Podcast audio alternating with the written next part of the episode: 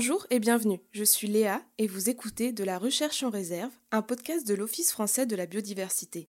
Ce podcast vous propose de découvrir l'intérêt des recherches menées par l'OFB sur les réserves dont il est le gestionnaire unique ou le co-gestionnaire pour contribuer à la préservation de la biodiversité.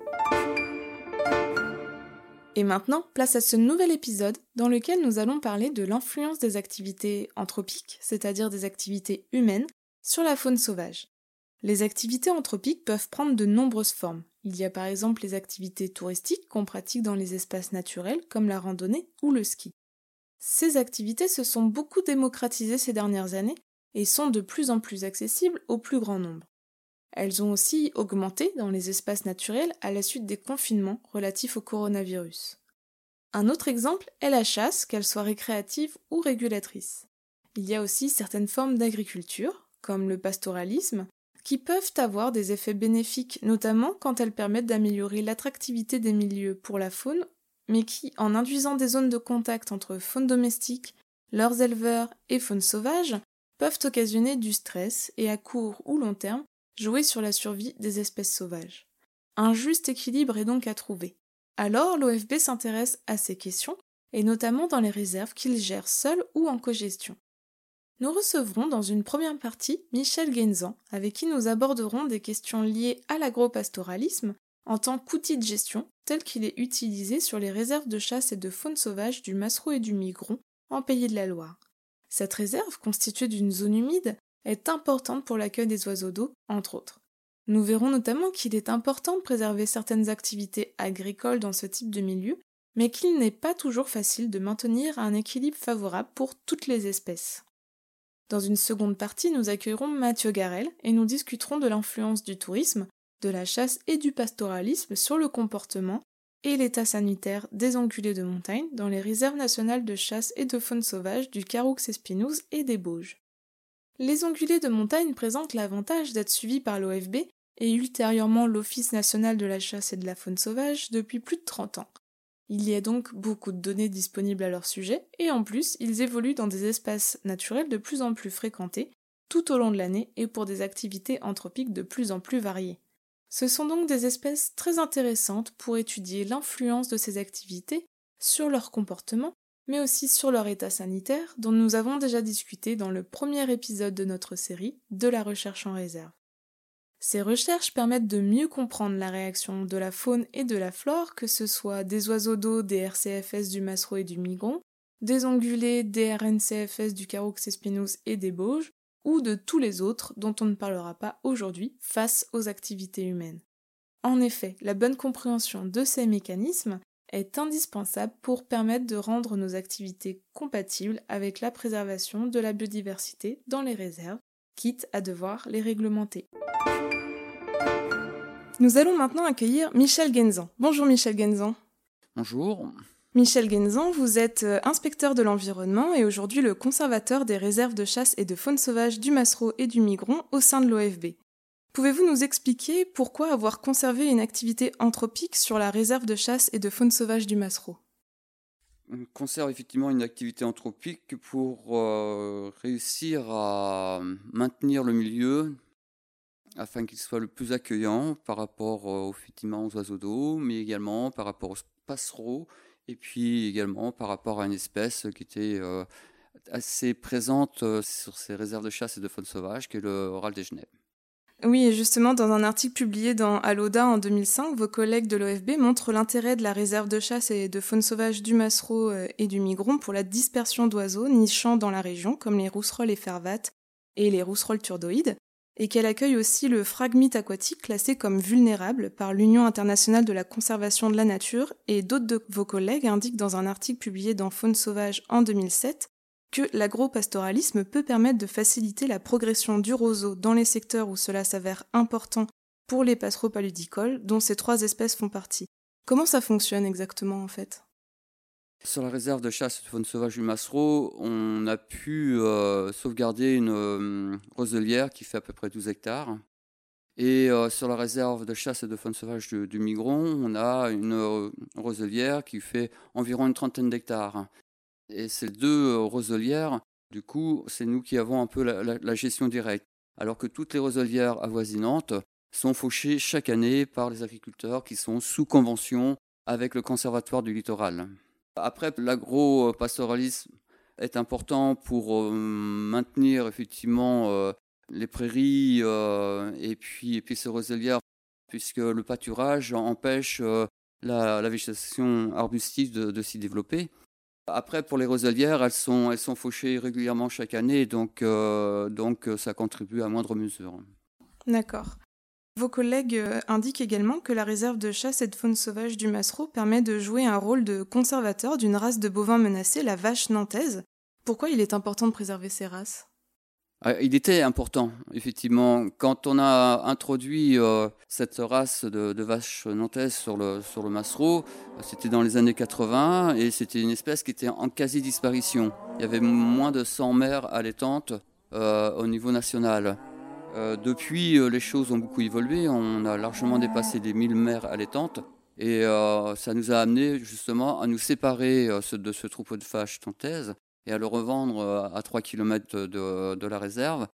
Mais cela dit, il y a toujours un pâturage et ça, ça se fait en collaboration avec les agriculteurs sous convention qui, eux, mettent des partenaises. Oui, et d'ailleurs, euh, donc au sujet de ces pratiques agricoles, dans un article publié en 2011 pour Faune Sauvage, vos collègues alertent sur les effectifs de râle genêts en forte diminution entre 2004 et 2011, notamment à cause de certaines pratiques agricoles qui leur sont défavorables. Comment ça a évolué depuis 2011 Malheureusement, euh, depuis 2011, euh, on n'entend plus du tout de malchanteurs sur les réserves de chasse et de faune sauvage ou Massereau bien qu'il y a eu euh, et qu'il a été mis en place des, des mesures agro-environnementales et climatiques repoussant la date de fauche au 1er juillet, mais c'est pas suffisant en soi parce qu'il aurait fallu effectivement repousser la date de fauche, mais faire une fauche centrifuge avec une, vitesse relativement lente du fauchage. Et ce qui aurait été aussi souhaitable, c'est de mettre une barre d'envol pour faire euh, fuir les, oiseaux avant qu'elles soient touchées par, euh, par la fauche. Et euh, on ne peut pas aujourd'hui appliquer ce genre de, mesures, d'où la disparition de, de, cette espèce. Et pourquoi on ne peut pas appliquer ces mesures aujourd'hui? On ne peut pas appliquer parce qu'on n'est qu'une petite réserve de chasse et de faune sauvage, donc on n'a pas de mesures contraignantes par rapport aux agriculteurs. La seule contrainte, c'est la date butoir du 1er juillet. Après, euh, bien souvent, euh, quand, euh, arrive la période de fauche, bah, leur, objectif c'est d'aller au plus vite et parfois même ils sous-traitent la fauche. Et là, quand on a affaire à des entreprises extérieures, elles, n'ont rien à faire du, du des chenilles. D'où l'échec constaté. Mais par contre, donc vous mettez en place cet agropastoralisme et dans un article publié dans Faune sauvage en 2018, vos collègues de la réserve de chasse et de faune sauvage, bientôt réserve nationale de chasse et de faune sauvage de Donzère-Mondragon, signalent que cet agropastoralisme a un intérêt pour augmenter la richesse végétale. C'est quelque chose que vous constatez vous aussi sur les réserves de chasse et de faune sauvage du Massereau et du Migron? C'est une question assez difficile à, répondre parce que euh, depuis maintenant plus de dix ans, euh, il n'y a pas eu de, relevé euh, botanique pour constater ce genre de situation. Mais ce qu'on constate par contre, c'est une colonisation de, nos prairies et en particulier par le passe-pal à deux épiques, une espèce envahissante, exotique. Il y a aussi du cotule pied de corbeau. Et ces espèces, je crains qu'elles continuent à se développer et, et, va rendre de moins en moins intéressantes tous ces espaces pour, pour la vie faune. Et qu'est-ce qu'on pourrait mettre en place comme mesure pour contrer cette présence d'espèces exotiques envahissantes? Il faudrait euh, mettre en œuvre des, moyens considérables pour lutter contre les espèces envahissantes. Euh, mais là, pour le passe-palle à deux épis, c'est une graminée euh, qui, qui, pousse naturellement sur les prairies un peu humides et qui colonise l'ensemble de ces prairies. Elle a un intérêt par, par rapport aux, bovins parce qu'elle est consommée par les animaux, mais après, elle n'aura aucun intérêt euh, pour, euh, pour faire du foin, par exemple. D'accord. Et euh, en 2010, certains de vos collègues de l'OFB rédigeaient deux articles, l'un pour la revue Ornithos, l'autre pour la revue Faune Sauvage, dans lesquels ils mentionnaient la tranquillité des oiseaux dans les zones dites de quiétude. Les réserves de chasse et de faune sauvage du Massereau et du Migron font partie de ce réseau de quiétude. Diriez-vous que ces sites sont sans dérangement? Oui, oui, oui, oui, on peut, on peut dire que ces sites sont sans dérangement parce que, et en particulier pour les oiseaux d'eau, hein, qui viennent hiverner euh, d'octobre jusqu'à mars, puisque ces réserves sont interdites au grand public et il y a des visites organisées au cours de, au cours de l'année, une dizaine de visites, et elles sont encadrées euh, par, par moi-même. Voilà. Donc l'inquiétude et la tranquillité pour ces oiseaux est, est bien là sur, sur ces réserves de chasse et de faune sauvage. Et par contre, euh, l'agropastoralisme, euh, ça ne représente pas une source de dérangement donc pour la faune sauvage? Par rapport aux oiseaux d'eau, non, puisque sur ces prairies, euh, sachant qu'il y, a, y a de l'eau, il n'y a pas de pâturage. Après, par rapport aux roselières, ça pose aussi un problème, sachant que si on coupe ces roseaux, c'est pour apporter une, alimentation aux, bovins pendant les périodes hivernales. Et le fait de, faucher ces roselières chaque printemps, il est évident que ça a un impact réel sur toute la population de passereaux dits paludicoles. Et il est clair que de nombreux oiseaux périssent lors de ces fauchages. Et on ne pourrait pas les conserver alors, ces, ces roselières? Alors, euh, on pourrait effectivement conserver ces roselières, mais cela sous-entendrait derrière qu'on euh, indemnise aussi en partie euh, les, les, agriculteurs. Et il y a un autre problème derrière, c'est que les populations de sangliers se développent beaucoup au sein de ces roselières et que si on laissait tout en roselière, euh, cela deviendrait un, très très très gros problème. C'est déjà un gros problème par rapport aux sangliers, malgré la, fauche de plus de 80% de, des espaces de roselière. Très bien. Donc moi, ce que j'entends en fait dans ce que vous nous dites, c'est qu'il faut réussir à faire des compromis entre les sangliers, euh, les roselières, les, les fauvettes paludicoles, etc. C'est compliqué sur le terrain au quotidien de résoudre tous ces compromis? Comme je le disais tout à l'heure, euh, en étant qu'une simple réserve de chasse et de faune sauvage, on n'a pas les moyens pour euh, limiter l'action des agriculteurs.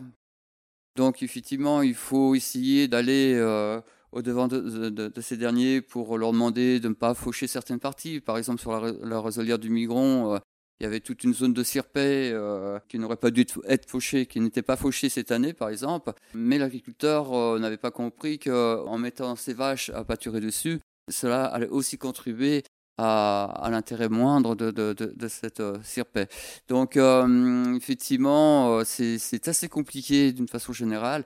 Et c'est des discussions qui se font petit à petit, sans qu'il y ait de friction, et c'est pas toujours évident. Très bien. Eh ben, merci beaucoup, Michel Genzan, d'avoir accepté de participer à notre émission. Merci.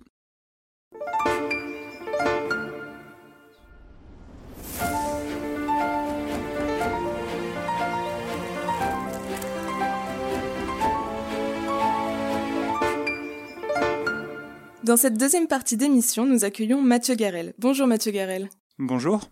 Mathieu Garel, vous êtes chef de l'équipe Connaissance Ongulés Sauvages et chef du pôle études et recherches de montagne de l'OFB. Et vous êtes chargé de recherche et spécialiste de l'écologie et de la biologie des grands herbivores et plus particulièrement des ongulés de montagne. Les activités humaines, de type touristique ou de chasse, ont un impact sur la santé du mouflon méditerranéen. Votre collègue Gilles Bourgoin en a parlé en 2018 au cours d'une communication orale aux 36e rencontres du groupe d'études sur l'écopathologie de la faune sauvage de montagne, où il communiquait sur une étude qui a montré une augmentation du niveau de stress des mouflons dans les zones fréquentées et aussi en fonction de la fréquentation, par le biais de l'augmentation d'une hormone, le cortisol. On est tous un peu stressés par moment. Est-ce que c'est grave que les mouflons soient stressés de temps en temps? Alors là, il y, a deux points. C'est est-ce que le stress, c'est mauvais pour la santé des mouflons? Donc ça, on a quand même aujourd'hui, je pense, euh, pas mal d'études euh, qui montrent quand même que le stress donc, a des effets délétères sur le système immunitaire des, animaux, donc avec euh, potentiellement en cascade des conséquences sur leur résistance aux maladies et sur leur résistance au parasitisme. Hein. C'est ce qui a été étudié euh, dans cette étude par les collègues euh, de l'école vétérinaire de Lyon de, de. Donc ça, c'est la première chose. Après, c'est le de temps en temps qui me fait réagir.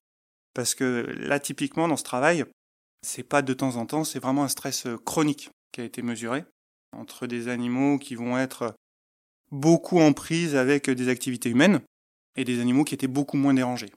Et ce que cette étude montre, c'est que les animaux qui sont le plus en prise avec les activités humaines ont un niveau donc de cortisol, un niveau basal de cortisol bien plus élevé. Ils sont aussi beaucoup plus parasités. Mais par contre, je crois que dans cette communication, vous indiquez que le stress n'a pas d'effet vraiment évident sur le parasitisme pour le moment, en tout cas pour le cas des mouflons.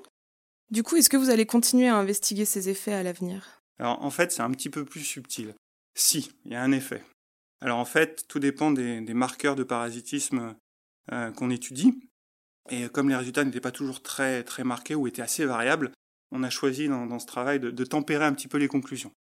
Après, euh, si on regarde par exemple euh, la diversité des parasites qu'on peut retrouver dans le système digestif des mouflons, on montre que cette diversité, est reliée de manière statistiquement significative avec le niveau de stress. Donc ça veut dire qu'un individu beaucoup plus stressé euh, aura beaucoup plus de parasites à l'intérieur de son, système digestif.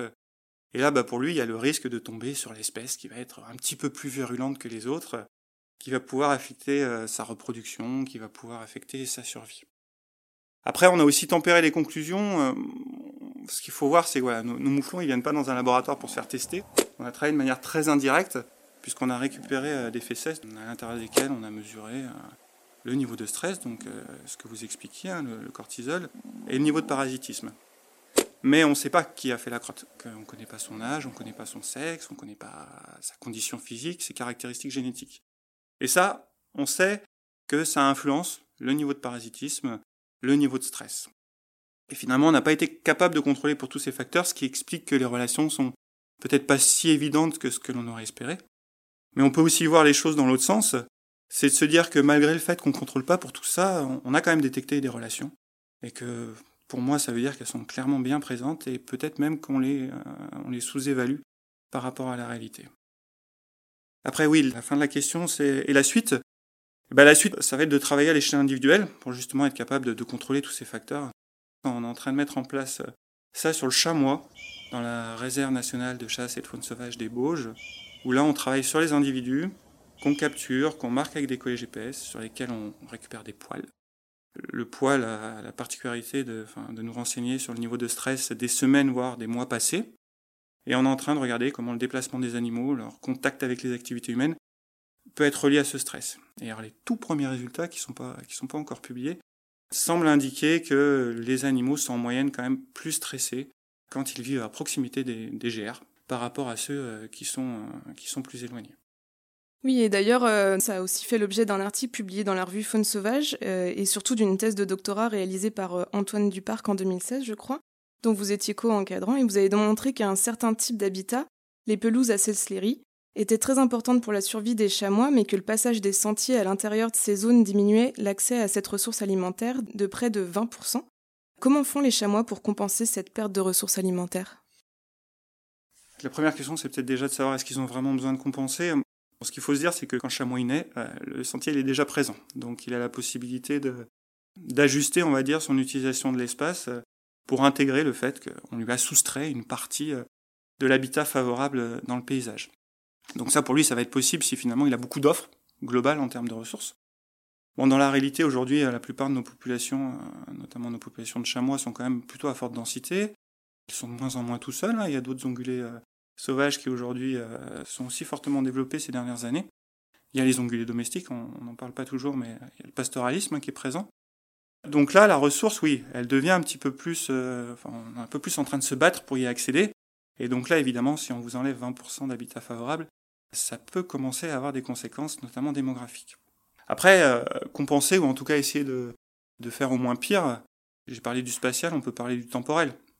C'est-à-dire, euh, les humains ne sont pas toujours présents sur les sentiers. C'est quand même une activité qui est essentiellement euh, diurne.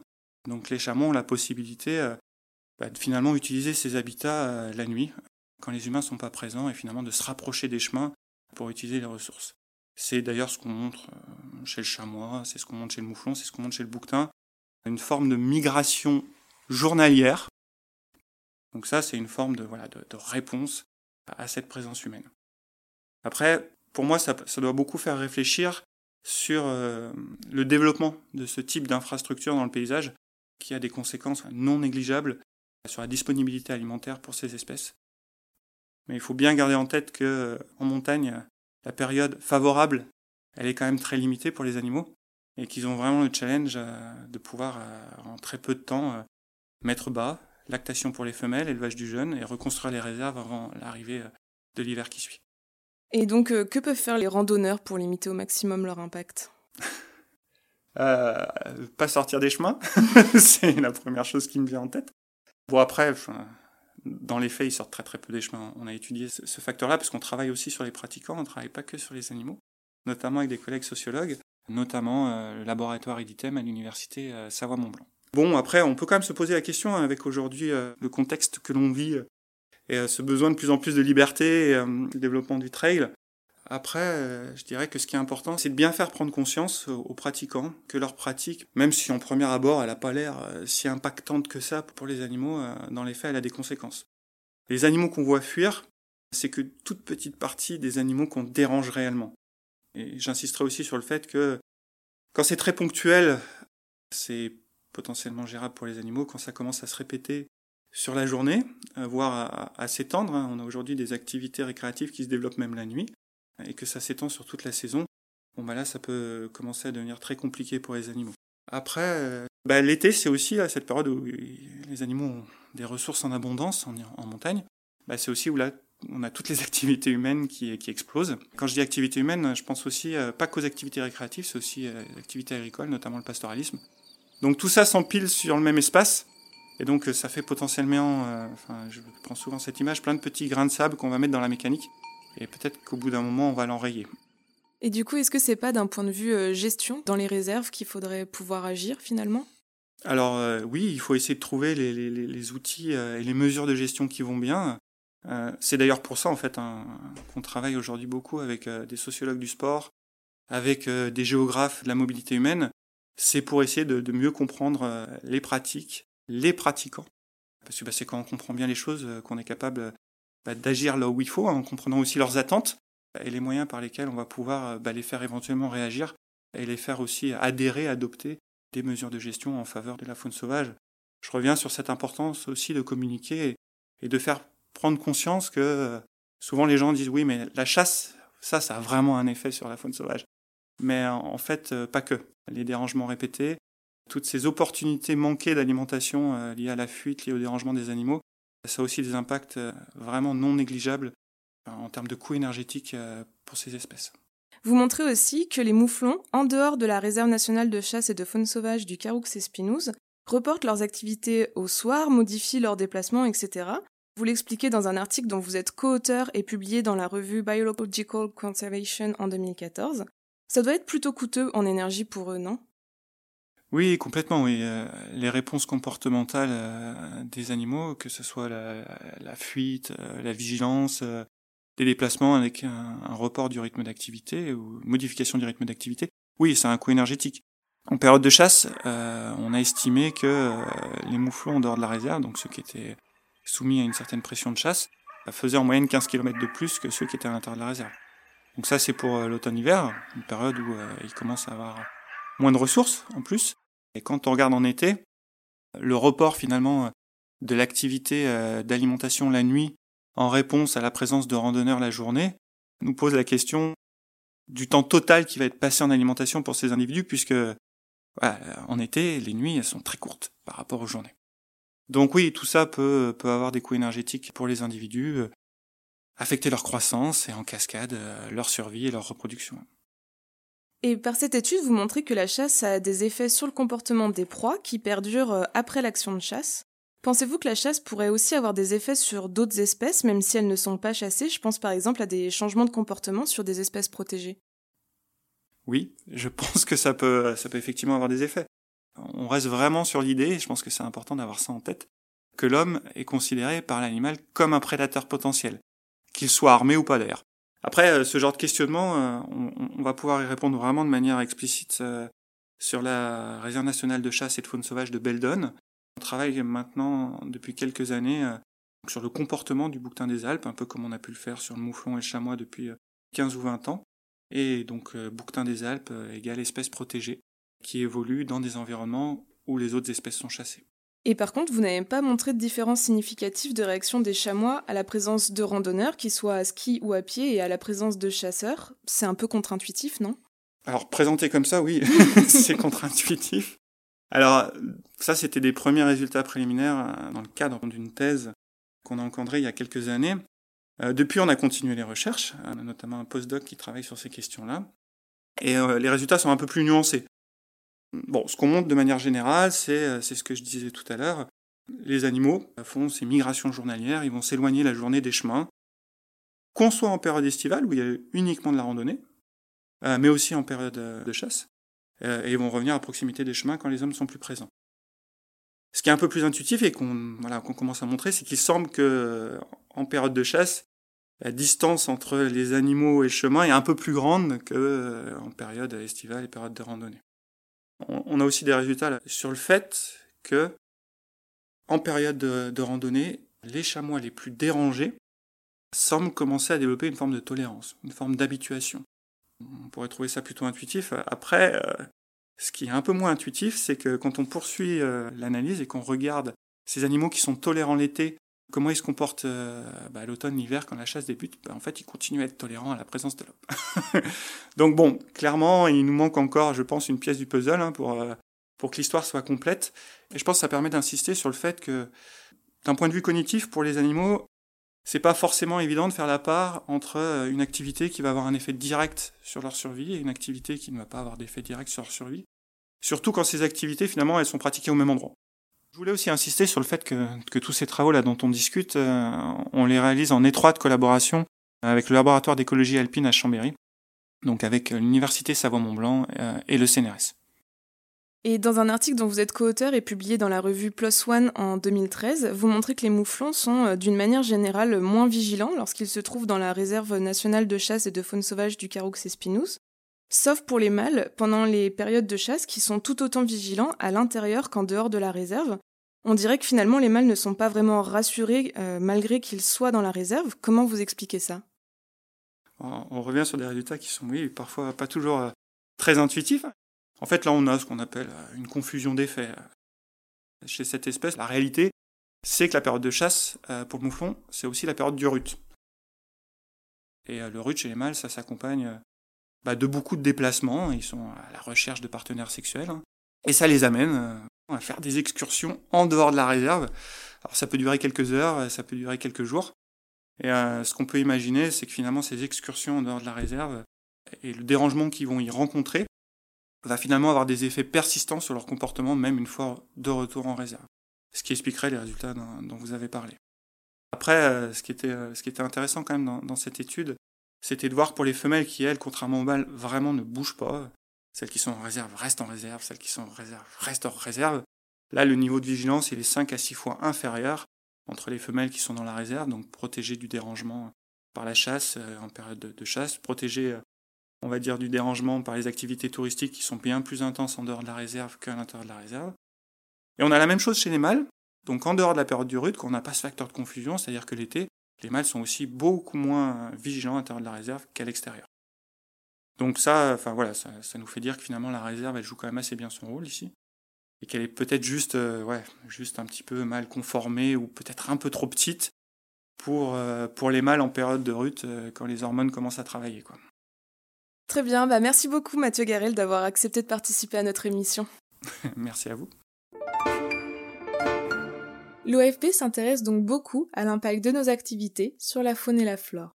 Dans la réserve nationale de chasse et de faune sauvage de la Petite Pierre dans les Vosges, on étudie aussi l'impact de la chasse sur la dynamique de population d'ongulés.